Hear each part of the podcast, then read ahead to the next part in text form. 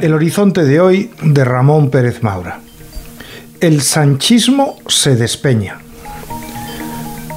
Por más que los medios afines estén difundiendo la teoría de que el gran vencedor este domingo fue el bloque nacionalista gallego y su candidata, Ana Pontón, lo cierto es que con ello solo pretenden disimular el batacazo del PSOE, cuya representación se reduce a un dígito, como la de Democracia Ourensana, que esa sí que fue la sorpresa de la noche.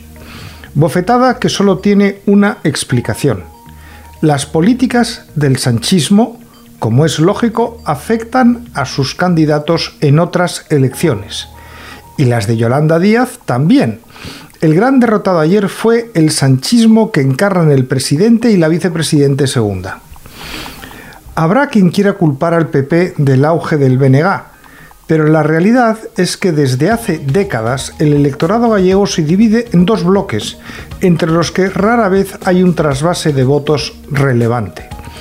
Vox nos quiere convencer de que el PP ha engordado el nacionalismo gallego, pero los resultados de estas elecciones demuestran con datos que quien ha engordado al bloque es el PSOE.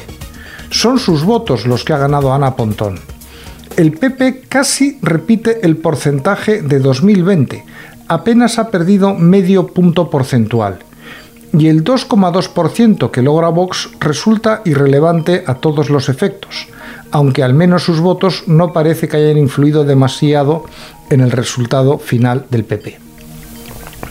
Que el partido de la vicepresidente del gobierno haya conseguido cero de los 75 escaños que estaban en juego es una muestra muy clara de dónde está el índice de popularidad de Yolanda Díaz en su tierra natal, donde mejor la conoce, y de su verdadera relevancia política.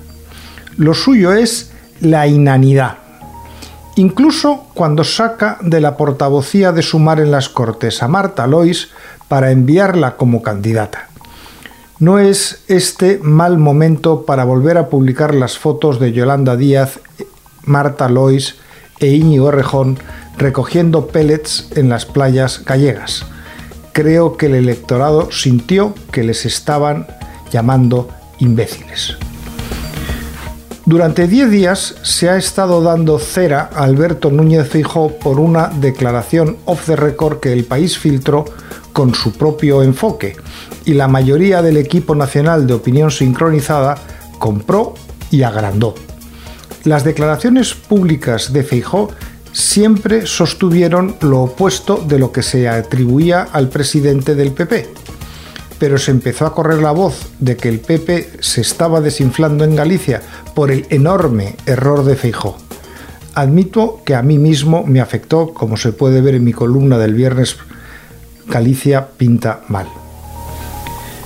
Pues va a resultar que a Núñez Fijó y al PP no le ha venido mal esta tormenta, porque parece que el decir a los gallegos que Fijó piensa lo que no piensa y que pueden acabar en manos del BNG con el PSOE de comparsa ha motivado una nueva mayoría absoluta del Partido Popular.